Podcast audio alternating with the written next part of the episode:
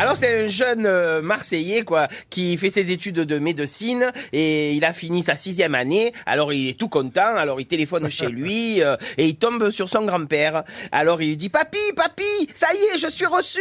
Et l'autre, euh, le grand-père, il est content, bien sûr. Il dit c'est très bien, c'est très bien. Je suis fier de toi, Galinette. Alors tu vas revenir maintenant. Tu vas faire le docteur euh, ici à Marseille.